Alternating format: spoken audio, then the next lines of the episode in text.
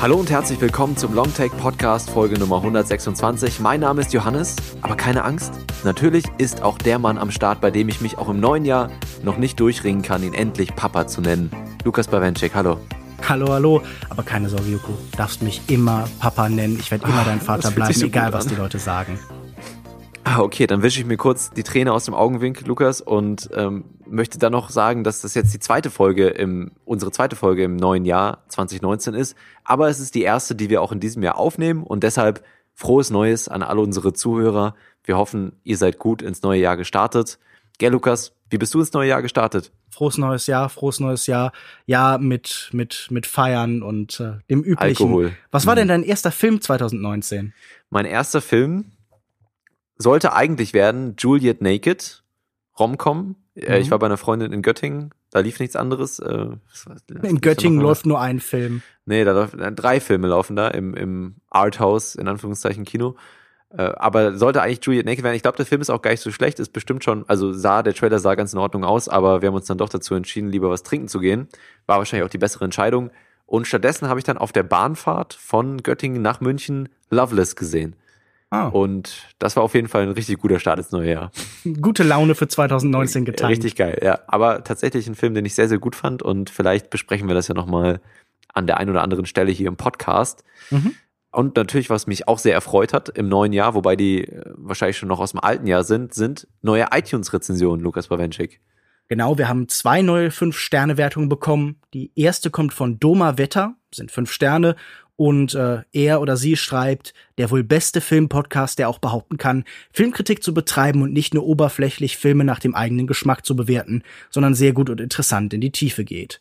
Eine wirklich gute Entdeckung nach unzähligen Geschwafel-Influencer-Podcasts. Vielen Dank und ich hoffe, wir werden dieser Wertschätzung, diesem Urteil auch mit unserer heutigen Diskussion gerecht werden. Sehr viel Product Placement ist auf jeden Fall zu erwarten. Was war eigentlich dein, dein erster Film jetzt im neuen Jahr? Das hatte ich gerade vergessen zu fragen.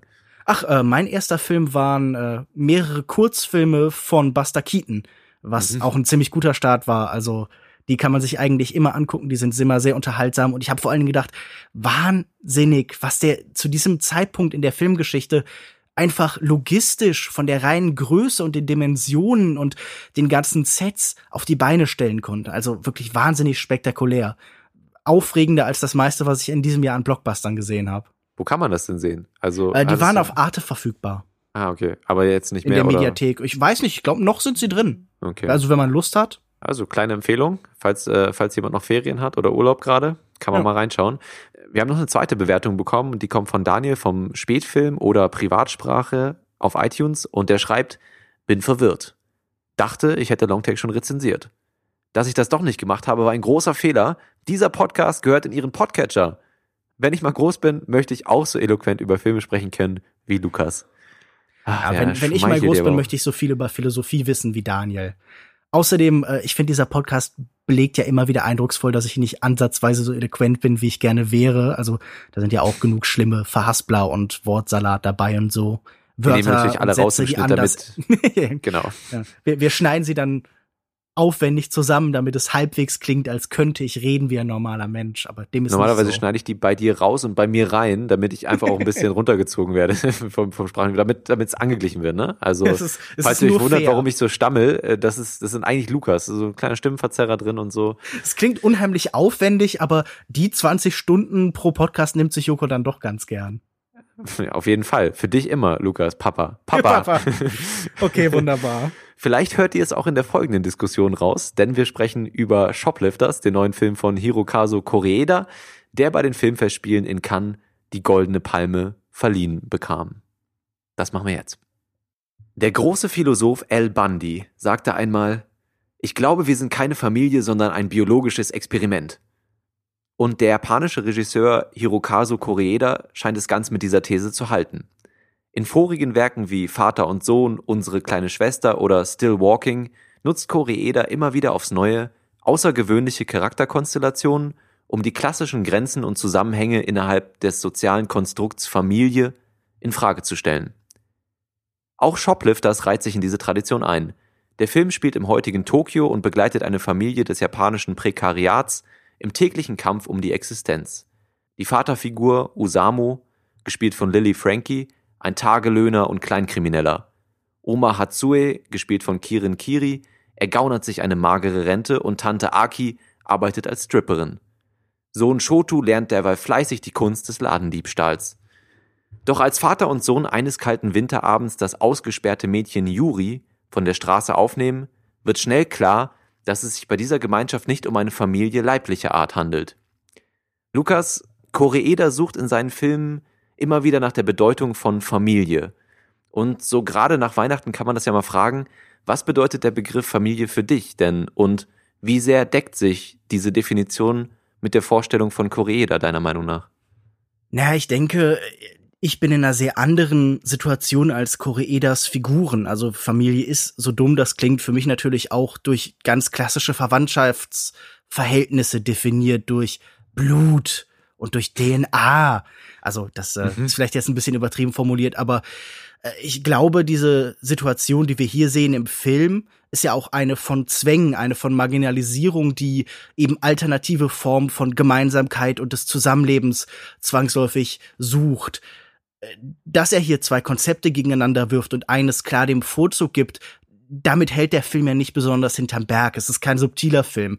Die Figuren sprechen sogar sehr unmittelbar aus. Ja, okay, diese ausgesuchte Verwandtschaft, diese Wahlverwandtschaft kann in vielen Fällen besser sein als die rein biologische. Später sagt, glaube ich, äh, die Mutter Nobuyu, gespielt von Sakura Ando, ähm, wird man zur Mutter allein, weil man ein Kind geboren hat. Und ihre Antwort und auch die Antwort des Films ist nein. Und ich muss sagen, ich finde interessant, wie dieser Film in letzter Konsequenz gleichzeitig überhaupt nicht subtil ist, sondern seine Botschaft sehr direkt sagt, äh, unmittelbar in die Kamera und andererseits aber auch noch sehr viele subtile Zwischentöne und andere andere Beschäftigungsfelder eben für sich mhm. sucht. Also es geht hier meiner Meinung nach eben nicht nur um Familie, sondern auch die Art, wie Menschen in der Gesellschaft insgesamt interagieren, welche Verbindungsmöglichkeiten sie heute eben noch haben, welche Gemeinsamkeiten man suchen und finden kann. Und äh, das finde ich eben, was an diesem Film äh, über diese Familienkonstellation hinaus interessant ist.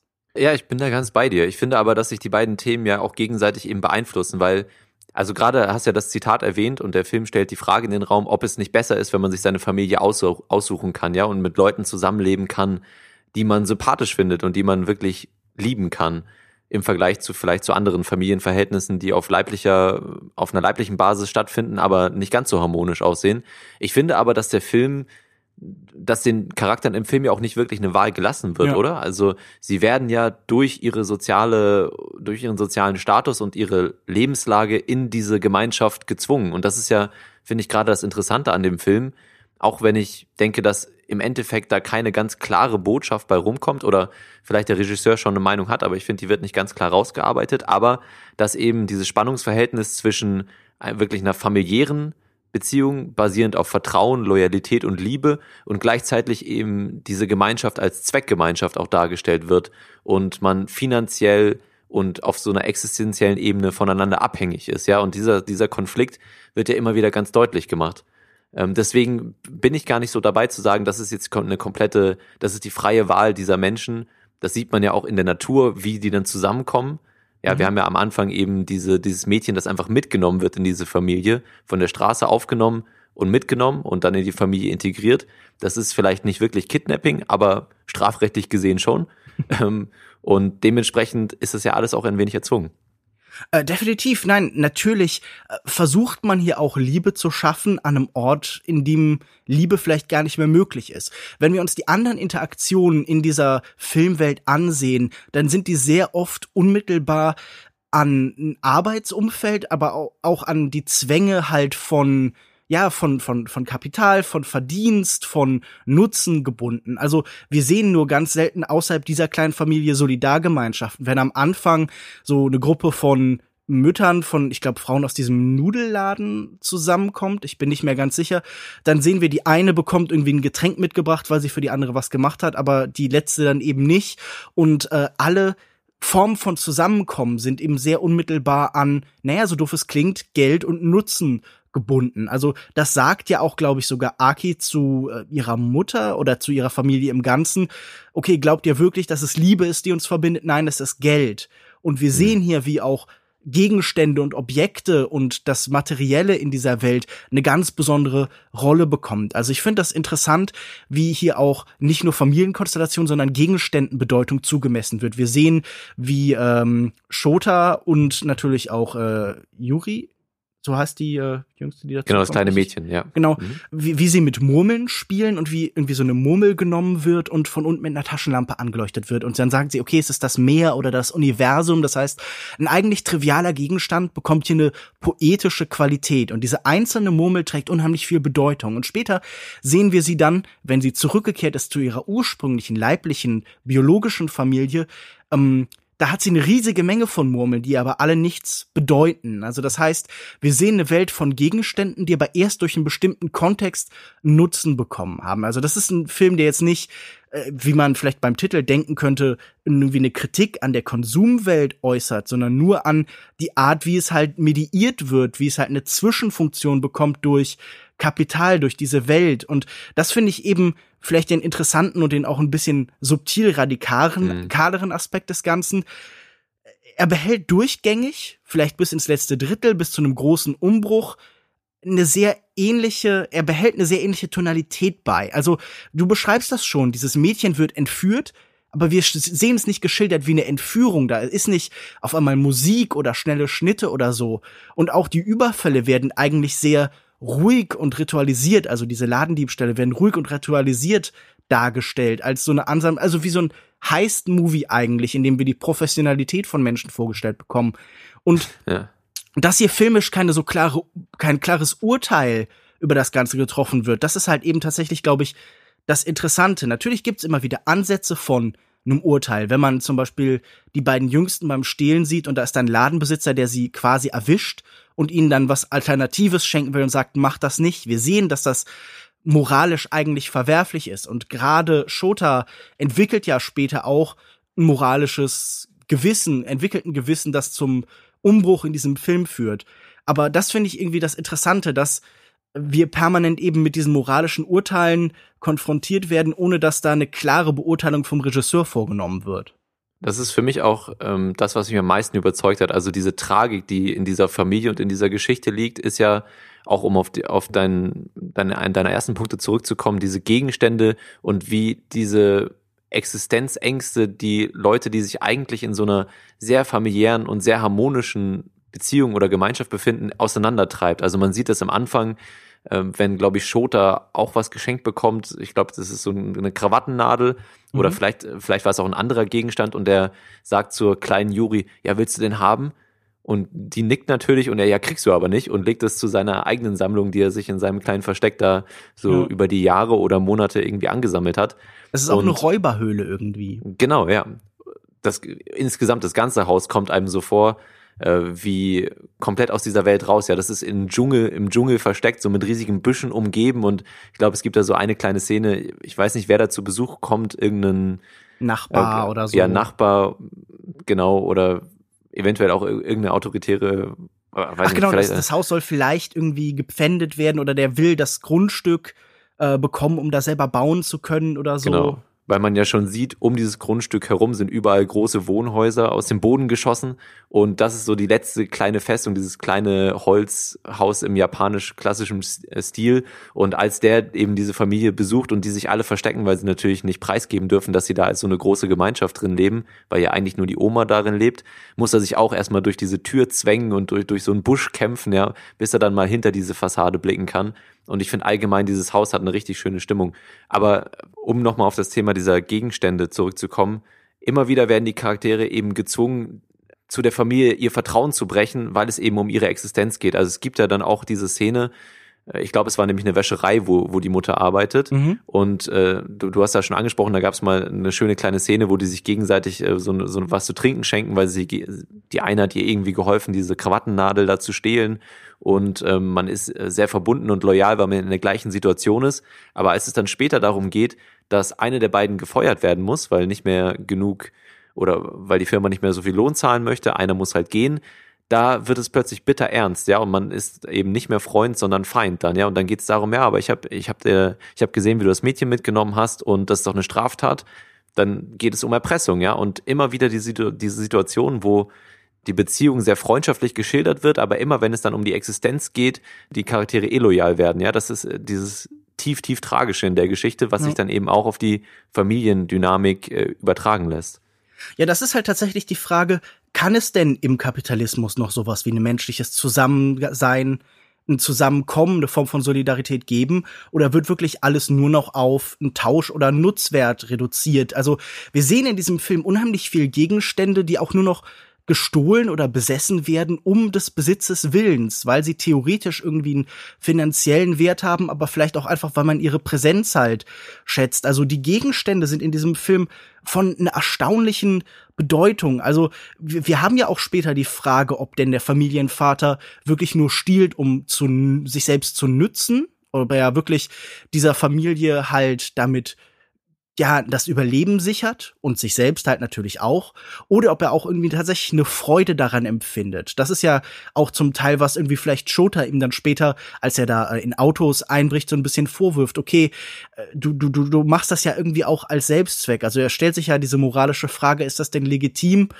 Äh, gerade der, von dem wir es vielleicht am wenigsten erwartet haben, weil wir es am bei ihm so am natürlichsten und am stärksten verinnerlicht sehen, dieses Laden, äh, diese Ladendiebstähle, der fragt dann, okay, machst du das vielleicht auch aus so einem Fetisch heraus, aus so einer Begeisterung? Das formuliert er nicht so, aber ich musste so ein bisschen an äh, Koreedas vorletzten Film After the Storm denken, wo wir einen Vater haben, der äh, Spieler ist, der immer zur Pferderennbahn geht und die dürftigen Einnahmen seiner Familie sofort äh, dort verbrennt. Und so ein bisschen haben wir hier jemanden, der so eine Obsession vielleicht auch mit dem Stehlen hat. Und das fand ich irgendwie als Aspekt auch interessant. Das ist sowieso ein Film, der das nicht offenkundig macht, aber der irgendwie immer wieder stärker in die moralische Komplexität reingeht und damit aber auch in eine immer stärkere Radikalität. Also gerade mit der Entwicklung gegen Ende werden diese Figuren bekommen immer mehr negative Aspekte und negative Handlungen aufgebürdet. Und die Frage ist dann wirklich, wie lang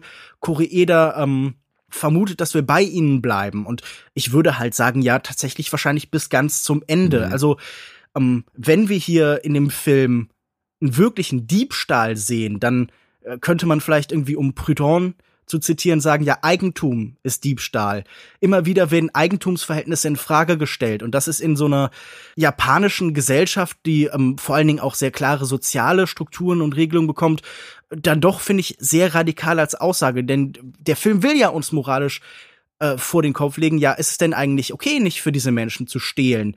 Und das ist sicher dann auch eine marxistische Frage irgendwie. Wenn man sich überlegt, wie Marx radikalisiert worden ist, dann äh, gibt's ja auch diese Episode mit dem Holzdiebstahlgesetz, wo es auf einmal illegal wurde, auf den Boden gefallenes Holz einzusammeln. Vorher war es irgendwie für Arbeiter und für Leute, äh, die halt komplett Teil des Prekariats war, legitim zu stehlen und sich damit, äh, also es zu nehmen, es zu sammeln und sich damit irgendwie am Leben zu erhalten. Und danach wurde es dann zum Diebstahl. Und hier können wir uns fragen, okay, wie weit müssen Eigentumsverhältnisse gehen? Wie weit muss Eigentum geschützt sein? Also das, das sieht man ja in jedem Element des Films. Noch so ein Objekt, das vielleicht allen Wert verloren hat für diese Figuren, ist das T-Shirt, das, glaube ich, äh, Sakura Ando einmal trägt mit einer Variation dieses äh, Martin Luther King Zitats, wo es darum geht, Freiheit. okay, hm? Frei, genau, ja, Freiheit ja. ist nie gegeben worden, sondern Freiheit wurde immer von den Unterdrückten genommen.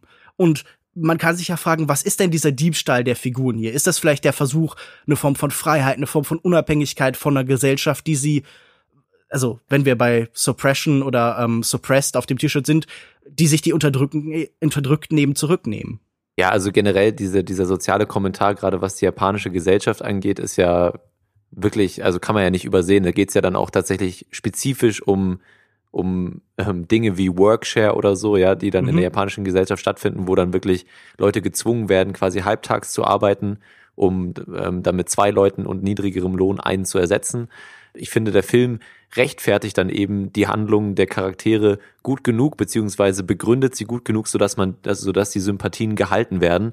Und natürlich lässt er auch die Charaktere selber seine, ihre Handlungen rechtfertigen, indem sie ja immer wieder ihre Taten verharmlosen, ja, und dementsprechend auch den Zuschauer dazu auffordern, zu widersprechen oder zu sagen, ja, ist es denn wirklich rechtens?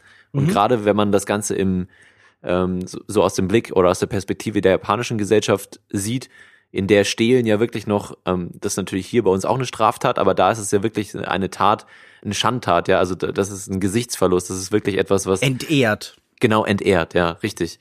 Und wenn man das so ein bisschen in diesem Licht sieht, ja, zu was die Leute mit dieser japanischen Kultivierung gezwungen werden zu tun, ähm, dann schafft es der Film wirklich bravourös, da die Sympathien durch jegliche Arten von Straftaten zu halten. Wobei ich dann ja. im Endeffekt auch mich gefragt habe, ob er mir, mir der Film nicht zu sentimental war. Also vielleicht hätte der Film noch ein bisschen mehr ähm, Mühe da reinstecken können, diese Sympathien wirklich äh, zu brechen, ja, und mal mh, ein bisschen über die Stränge zu schlagen, aber das ist vielleicht nicht die Art des Films, ja, diese ja. Höhen und Tiefen vermeidet er eigentlich immer relativ gut. Äh, aber ich habe mich trotzdem gefragt, ob es nicht dann vielleicht ein bisschen zu einfach war. Ja, ich, ich finde das interessant, dass du sagst, okay, diese Sentimentalität ist gerade in den letzten Filmen von Koreeda äh, immer präsenter. Also ich finde, die Themen sind ja ohnehin leichte Variationen. Also zum Beispiel dieses Nature versus Nurture-mäßige, das wir aus Like Father Like Son, also Vater und Sohn, auch kannten, bildet sich ja hier in diesen beiden Familien nochmal ab. Wir haben so Vergleichssysteme. Und ich finde interessant halt die Frage, wenn du Sentimentalität ansprichst, mit wem man denn den Regisseur Hirokazu Koreeda vergleichen kann. Er selbst weist ja die Vergleiche mit Ozu immer wieder ganz entschieden von sich. Er sagt, ja, okay, ich kann nachvollziehen, warum Leute das so sehen, aber das ist zu kurz gedacht und da sehe ich mich nicht, sondern er sagt ja immer wieder, okay, für mich sind Ken Loach, ist Ken Loach ein Vorbild oder Naruse?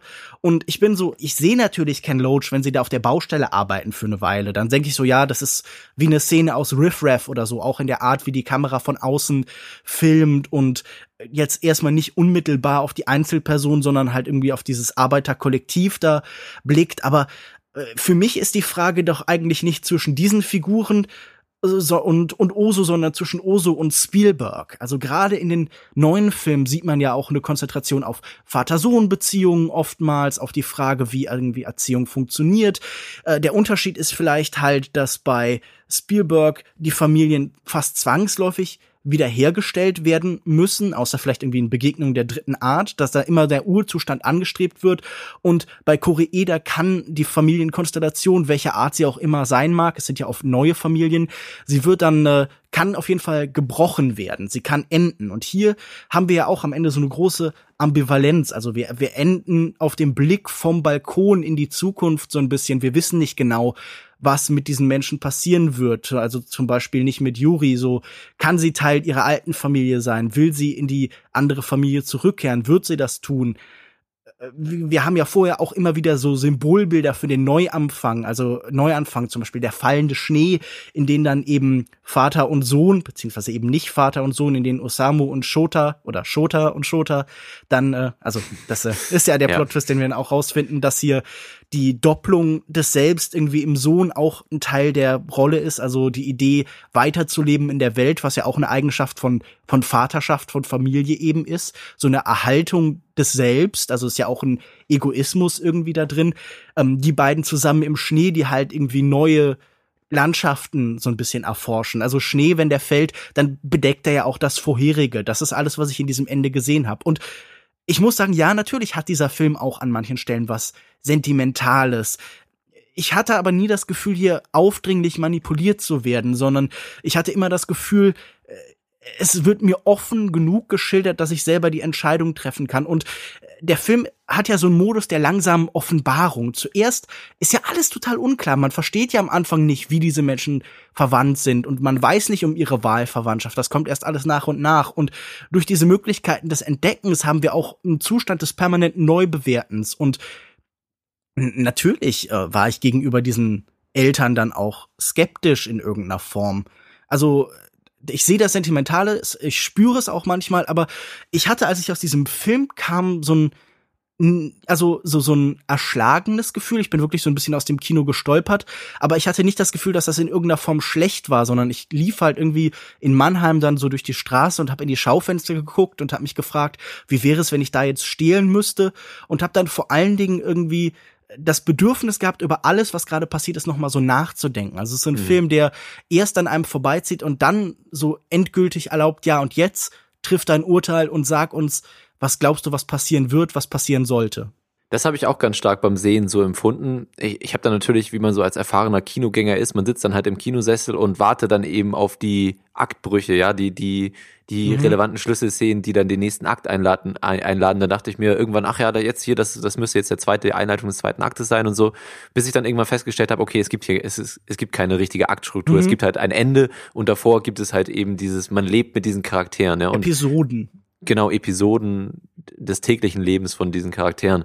Und das hat mir unglaublich gut gefallen, auch gerade wie, wie Zeit geschildert wird, ja, wie Zeit vorübergeht, wie wir verschiedene Jahreszeiten erleben in diesem Haus und äh, in diesem Zusammenleben, was auch so eine, ja, so ein, so ein Gefühl von Unendlichkeit vermittelt, ja, dass diese Charaktere auch über Jahre hinweg oder ihr ganzes Leben in dieser prekären Situation, in der sie leben, auch bleiben werden, ja, und so eine, auch eine gewisse Auswegslosigkeit und gleichzeitig hat das aber auch was sehr Romantisches und es gab auch immer wieder richtig schöne zwischenmenschliche Szenen in diesen, in diesem Fluss der Zeit, kann ich das nur beschreiben. Also es war wirklich, ähm, es, es floss so dahin und es gab, wie du auch schon beschrieben hast, keine riesigen Höhen und Tiefen, ja, auch das, die, diese, äh, langfingerigen Szenen des Ladendiebstahls äh, wurden eigentlich relativ gemäßigt geschildert und immer ganz ruhig erzählt.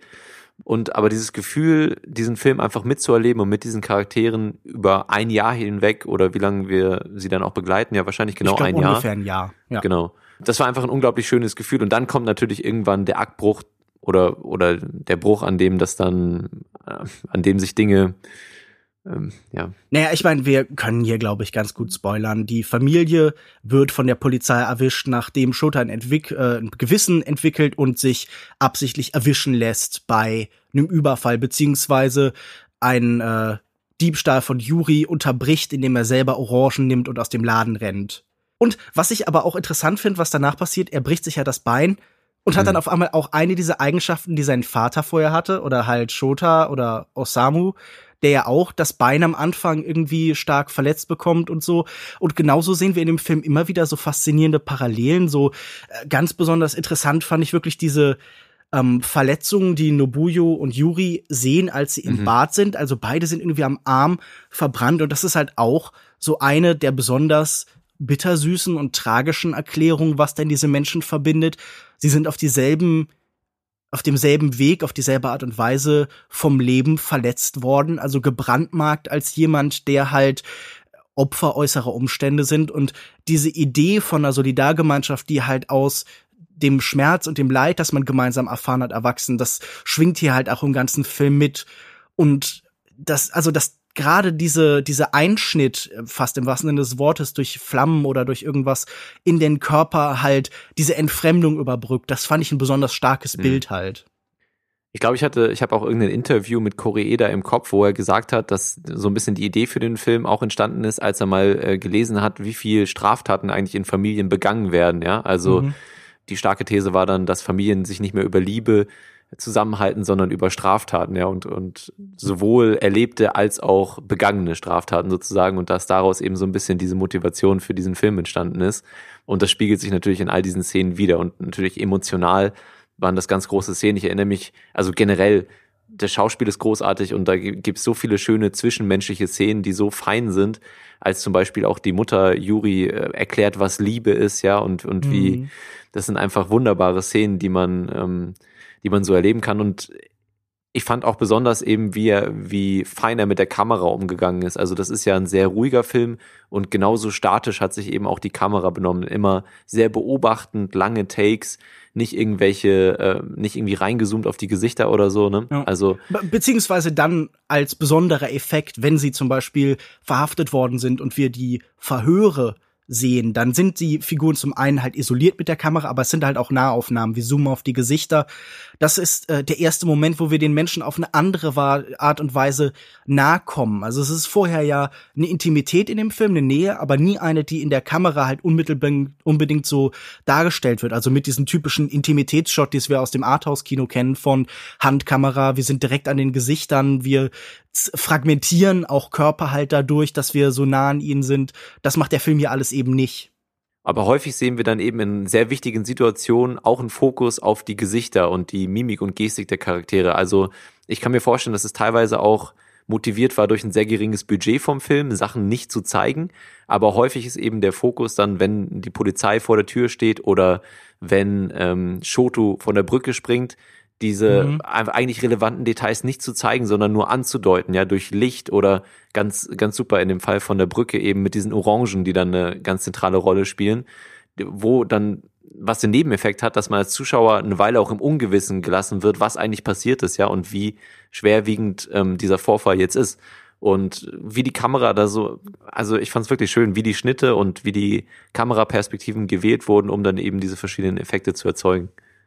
Ja, also ich meine, da kann äh, Koreeda natürlich viel reden, wenn er möchte, aber natürlich ist das hier visuell total Oso inspiriert. Also du hast immer wieder diese Tatami-Mattenhöhe, immer wieder dieser Versuch durch äh, der Begegnung auf Augenhöhe auch wenn sie sitzen oder liegen, halt so eine, ja, vielleicht zu ihnen hinaufzublicken, sie im besonderen Maße halt äh, hervorzuheben und ihnen halt eine Würde zu geben. Das ist sowieso, glaube ich, ein Ziel, das Koreeda immer hat, seine Figuren im besonderen Maße würdevoll darzustellen und nicht sie als reines Opfer ihrer Situation, also so äh, sozial pornografisch äh, anzugreifen, sondern halt irgendwie es ist natürlich der Suche nach einem sozialen Realismus, wie das, ja, also mhm, natürlich genau. so, was jemand wie Ken Loach oder so vielleicht antritt, aber da kommt halt dieser poetische Realismus von Osu permanent dazu. Und auch so Verletzungen und Todesfälle sind bei Osu ja fast eigentlich immer ausgeblendet gewesen. Also wenn jemand stirbt, dann wie zum Beispiel hier im Film die Großmutter, dann passiert das außerhalb des Bilds. Wenn äh, die Verletzung von Shota kommt, dann ist das auch außerhalb des Bilds. Das ist ja immer wieder so Sachen. Wir haben bei Oso dann oft so diese Zwischenräume. Wir sehen dann irgendwelche Hausflure oder einzelne Gegenstände, die hervorgehoben wird. Und hier löst das äh, Koreeda ja in den meisten Fällen mhm. genauso. Aber war dir das zum Beispiel jetzt, wo, wo wir gerade nochmal drüber reden, waren dir manche Sachen nicht doch ein bisschen zu plakativ? Wenn wir jetzt zum Beispiel über den Tod der Oma reden, die sich dann nochmal am Strand so bedankt. Natürlich toll gespielt, aber also weiß ich nicht, wenn ich das im Skript lesen würde, würde ich denken, okay, schon, schon dick aufgetragen.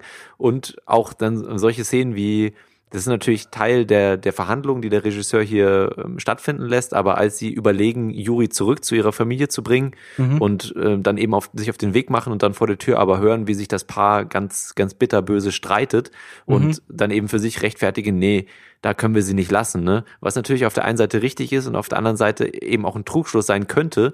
Im Endeffekt schildert das der Film aber wirklich so, okay, das ist einfach eine monströse Familie, in der sie da ja. gelebt hat.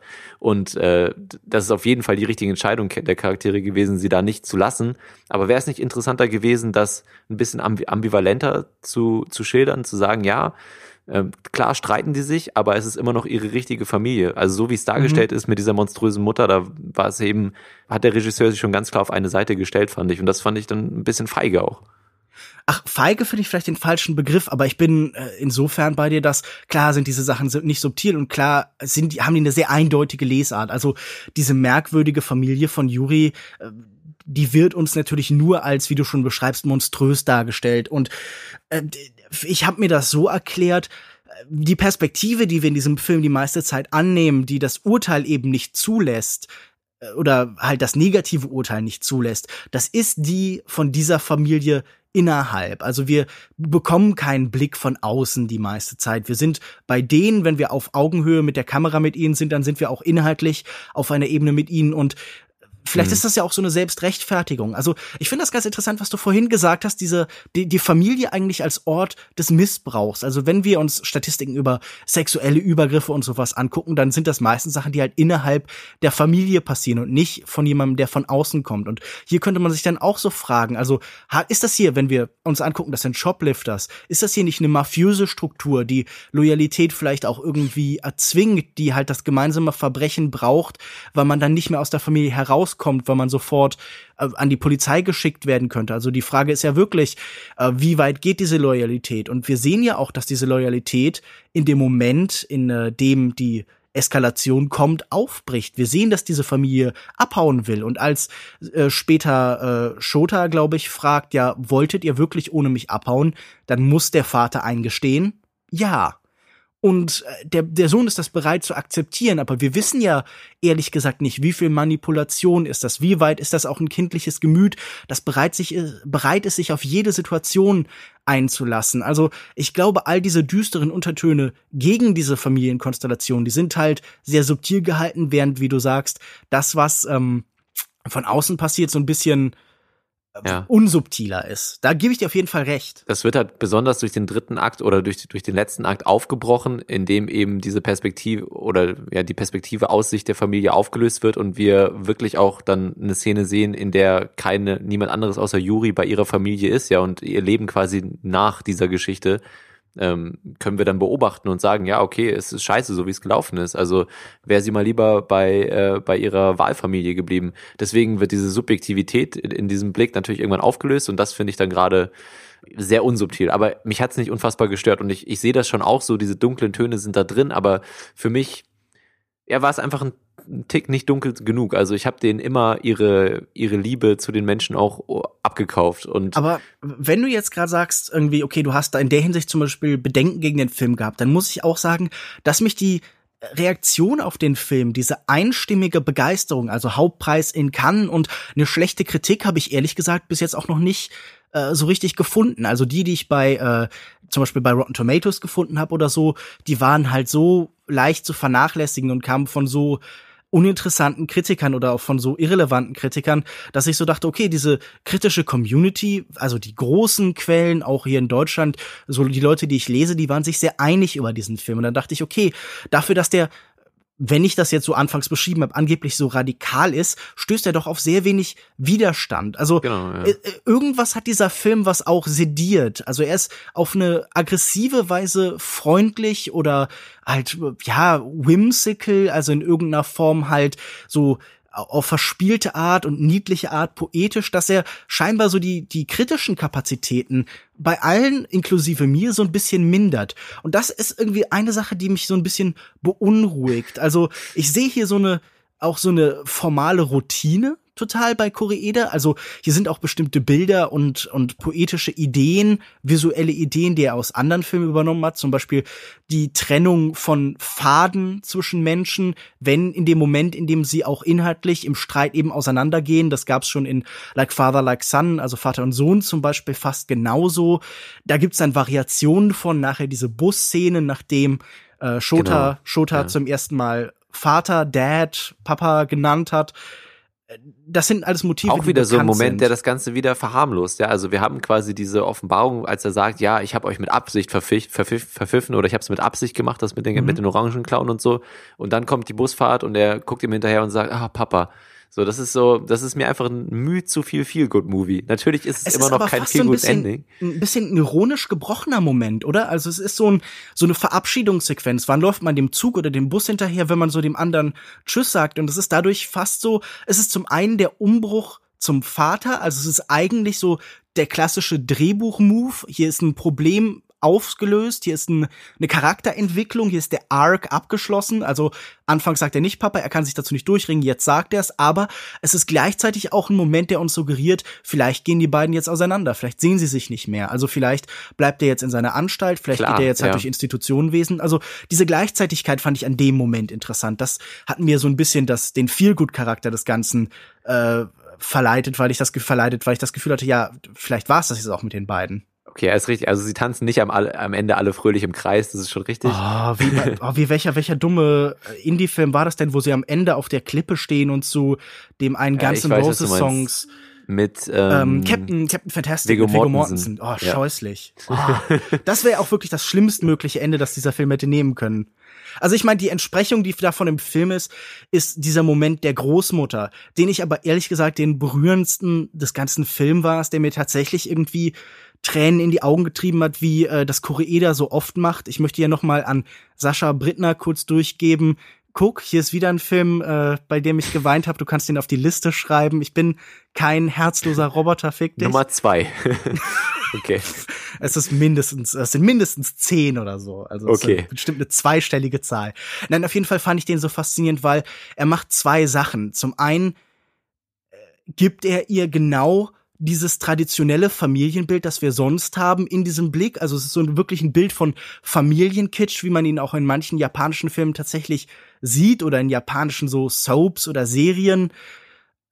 Er ist aber von der Familie, die eben nichts miteinander gemein hat, wie wir später dann eben erfahren. Und dass diese ganz klassischen Bilder und Ideen des Familienglücks in dieser Konstellation entstehen, das ist vielleicht dann irgendwie visuell somit eines der stärksten Statements. Und es ist halt auch wieder so ein Moment der Auflösung von äh, diesen diesen Grenzen, die da bestehen. Also wenn wir nachher das Bild sehen, das eben Shota, glaube ich, oder was Yuri über diese Situation, ach genau, es war Juri, über diese Situation, Strand, ja. über diese Situation malt, dann lässt sich das nicht mehr unterscheiden von einem Bild, dass jemand, der eben in der ganz normalen Familie, auch in diesem Mehrfamilienhaushalt eben aufwächst, malt. Also das finde ich interessant, weil es halt irgendwie diese Grenzen auflöst und weil es hm. uns einen kitschigen Moment gibt in der Situation, die nicht im gleichen Maße kitschig sein soll. Also ich habe schon das Gefühl, dass Koreeda auch spielt mit diesen Motiven und mit diesen Zuspitzungen.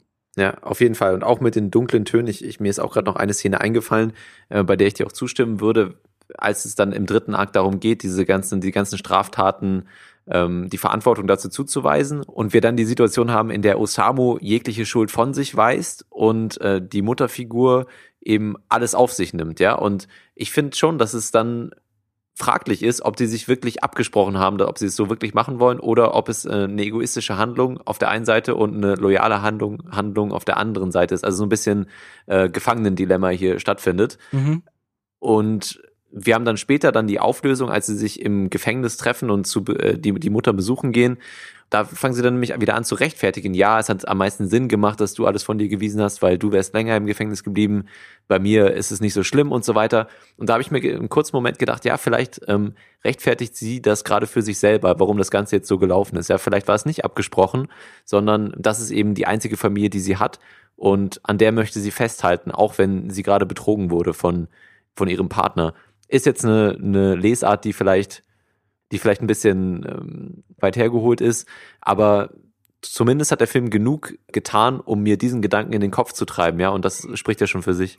Ja, ich finde sowieso, also wir haben jetzt über die Darbietung noch nicht so viel gesprochen, aber die sind halt durch die Bank wirklich exzellent. Also Koreeda ist jemand, der auf ganz interessante und wirklich sehr einfühlsame Weise scheinbar mit Schauspielern arbeitet. Lily Frankie hat er ja schon öfter in Filmen besetzt. Hier versinkt er besonders stark tatsächlich in der Rolle für mich und ist nicht einfach nur er selbst. Ich finde, ähm, die, äh, also ich glaube, die, die, die ältere Frau, die Kirin Kiri spielt. Kirin Kiri, genau. genau, die ist ja mittlerweile verstorben. Ja. Und ich finde den Blick von Koreeda auf alte Menschen immer, also diese, diese Gleichheit, mit der der Menschen jedes Alters äh, äh mit denen er denen begegnet, ist eben halt komplett anders als in Hollywood-Filmen. Also ich meine, Frauen dieses Alters sind in äh, Hollywood-Filmen in der Regel einfach nur noch funktional. Sie haben keine eigene Identität mehr, sondern sie sind halt ein Plotpunkt oder sie sind halt alt und sterben oder sie bekommen Demenz und deshalb sind sie dann halt irgendwie ein Problem. Und wie viel ihr an Humor zugestanden wird, mhm. wie viel ihr an auch so, ja, so einer spöttischen Ablehnung dieser Menschen um sie herum, also irgendwie zu Osamu sagt sie dann sowas so, ja, beschwer dich nicht, du lebst von meiner Rente und sowas, also wie sehr sie halt eine eigene Identität haben darf und das auch in den anderen Filmen von Koreeda, also ich glaube, sie ist zum Beispiel auch in After the Storm gewesen, sie ist irgendwie immer großartig, sie hat immer sehr viel eigene Identität gehabt und das fand ich ganz toll. Er arbeitet mit den Kindern auf eine Art und Weise, die sie nie nervig macht.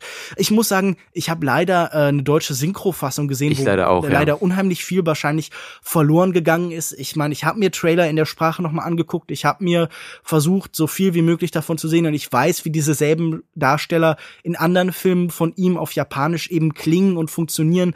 Aber natürlich ist da trotzdem irgendwie eine Diskrepanz. Also ich fand die äh, Synchronregie da jetzt nicht fantastisch. Also es mhm. bleibt immer eine große Diskrepanz. Ich weiß jetzt nicht, ob ähm, mit den Mitteln, die da zur Verfügung stehen, was Besseres gemacht werden kann. Aber äh, ich kann nur sagen, man sollte den Film natürlich im Original angucken. Es ist stellenweise ein bisschen unbefriedigend. Aber auch durch diese Blockade, durch diese Fassade fand ich die Performances wirklich durchweg großartig. Also auch wirklich so Nuancen und es ist ein episodischer Film, deshalb begegnen wir ihm wahrscheinlich jetzt auch gerade in der Besprechung sehr episodisch. Dieser äh, Moment mit äh, Sakura Andu bei ihrem Hostessenjob in diesem Talkroom mit Number 4, mit Person Nummer 4, fand ich unheimlich interessant, weil es wieder diese Frage aufwirft, welche Begegnungsmöglichkeiten erlaubt diese durchkapitalisierte Welt überhaupt noch? Also auch es bleiben überall Blockaden und Trennungen zwischen den Menschen eben durch Kapital. Und hier fällt das beiseite, obwohl es ein Moment des Gekauften ist, weil sie scheinbar irgendwie die Logik in irgendeiner Form umkehrt, weil sie ihm das fast aufdrängt. Er ist unsicher damit. Es ist merkwürdig übergriffig. Es ist ein Moment, äh, in dem beide auf merkwürdige Weise verletzbar werden auf einmal. Und das fand ich sowohl von dem Darsteller des Kunden Nummer vier als auch von ihr großartig gespielt. Und das ja. ist sowieso ein Moment, der mir auch in Erinnerung geblieben ist. Durch das Licht, durch die Nähe der Kamera und durch diese merkwürdige melancholische Grundstimmung, wo jemand die, den körperlichen Kontakt halt nur durch diesen merkwürdigen Beruf tatsächlich erlangen kann. Und das fand ich ganz eindrücklich, mhm. ganz eindrucksvoll auch.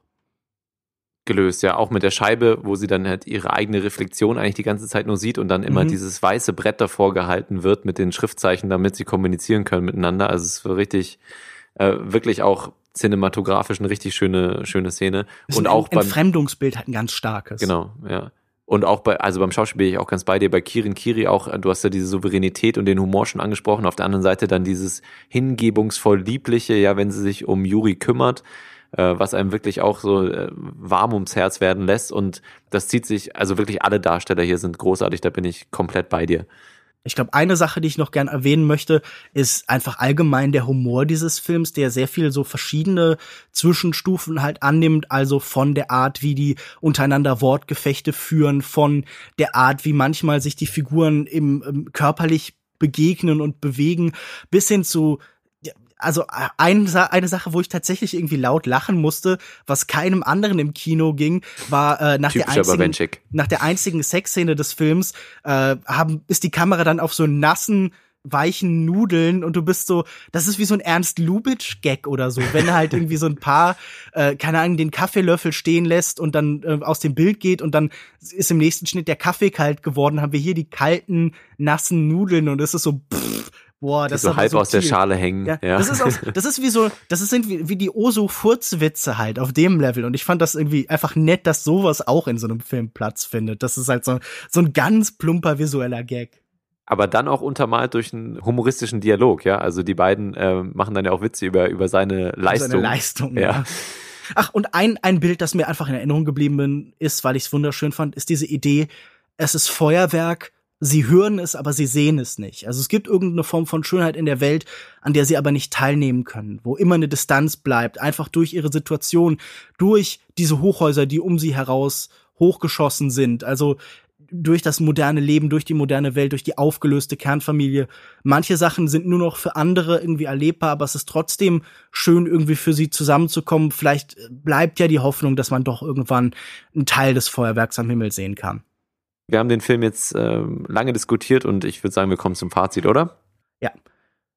Äh, mir hat Shoplift das natürlich auch sehr gut gefallen. Natürlich habe ich das Gefühl, Koreeda ist in der Routine drin. Er erfindet sich hier nicht neu. Es ist definitiv nicht sein bester Film. Und wenn man in äh, ja, Urteilen aus Cannes liest, ja, es ist vielleicht nicht die radikalste Entscheidung, sondern ein Auteur, auf den sich mittlerweile wahrscheinlich alle einigen können, dann sage ich, ja, das ist hier nicht unbedingt ein unglaublich aufregender Film, aber es ist ein wirklich schöner, es ist einer, der mir ein ganz einzigartiges Gefühl, eine ganz einzigartige Stimmung vermittelt, der mich zum Nachdenken anregt, der auf eine angenehme Weise unaufgeregt ist, etwas, das natürlich Koreeda-Filme teilen, aber der mich auch wieder sehr berührt hat. Mir hat Shoplifters wirklich sehr gut gefallen und ähm, wenn ihr noch die Möglichkeit findet, den Film im Original im Kino zu sehen, schaut ihn euch an, schaut ihn euch sonst später zu Hause an. Schaut auch die anderen Filme von Koreeda an.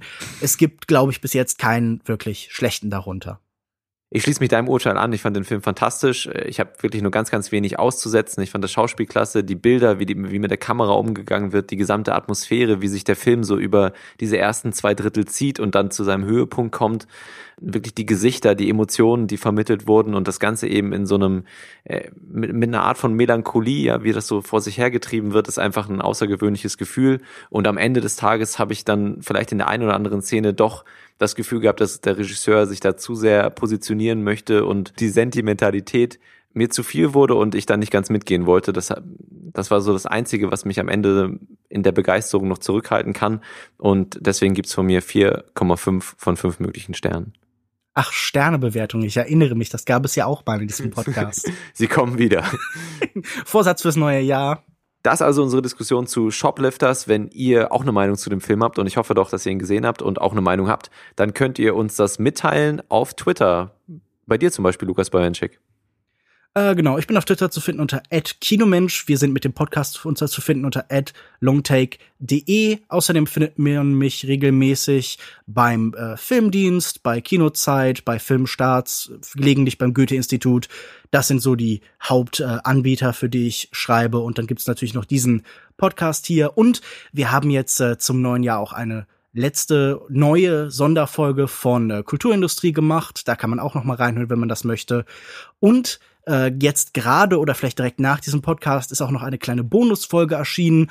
Sascha Brittner war nicht ganz einverstanden mit unserer Diskussion über First Man, Aufbruch zum Mond. Mhm. Und deshalb haben wir diese Diskussion einfach nochmal fortgesetzt. Das lohnt sich auch zu hören. Cool. Mich findet ihr auf Twitter auch unter @jokoda j u u k o d a gerne auch eure Meinung zu den Filmen oder andere Sachen an mich posten. Und wir hören uns dann in der nächsten Folge des Longtake Podcasts wieder, die da sein wird. Lukas Bawenschek. Es wird früher als im letzten Jahr, aber auch immer noch ein bisschen spät dran, den Jahresrückblick 2018 geben. Joko holt schon ganz fleißig alles nach, was im letzten Jahr gelaufen ist, was er verpasst hat.